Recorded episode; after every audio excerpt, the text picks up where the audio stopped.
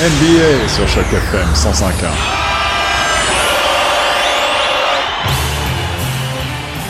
Salut à tous, c'est Étienne pour Choc FM 105.1. Aujourd'hui, je vous fais un retour sur les informations de la fin de la semaine 37 en NBA. J'aimerais d'ailleurs débuter en mettant à l'honneur la présence des femmes dans cette ligue.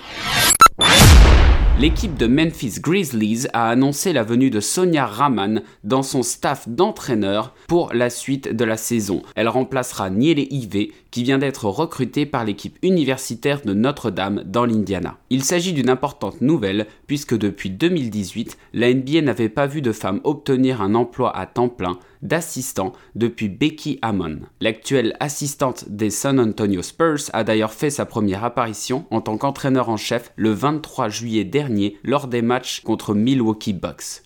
Greg Popovich, l'entraîneur emblématique de la franchise, était d'ailleurs ici et présent pour la suppléer en tant qu'assistant. Notons que Becky est aujourd'hui une candidate sérieuse au poste d'entraîneur en chef des Indiana Pacers. Elle devra montrer qu'elle est une meilleure candidate que l'ancienne star des Detroit Pistons, Chauncey Billups, qui prétend lui aussi au poste.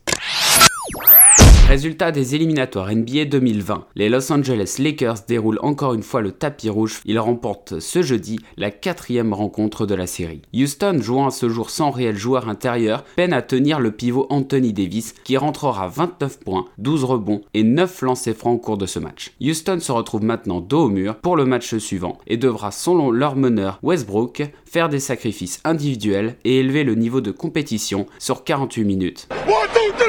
Mercredi soir, Denver ne réussit pas son retour et s'incline face à une superbe équipe des Los Angeles Clippers menée par les 30 points de son numéro 2, Kawhi Leonard. Le joueur affiche ses plus belles performances depuis la reprise et complète merveilleusement bien son coéquipier sur le match, Montrell Harrell, qui affiche 15 points lors de la rencontre. Malgré les 26 points sur le match, Nikola Jokic n'arrive toujours pas à devenir le Joker dont l'équipe a besoin et les Nuggets se retrouvent dos au mur pour leur prochaine rencontre. À l'Est, Toronto et Boston. Cette série surprend de bout en bout et nous amène jusqu'au Game 7.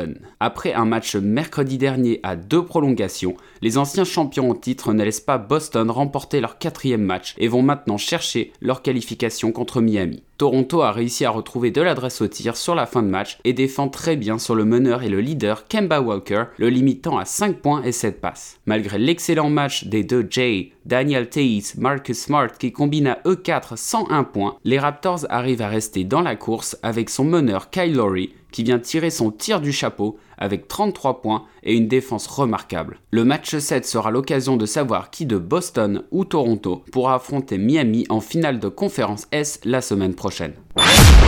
Et c'est donc tout pour aujourd'hui. En espérant que tout aille pour le mieux pour vous, je vous dis à très bientôt pour commenter les premières finales de conférence de cette année 2020.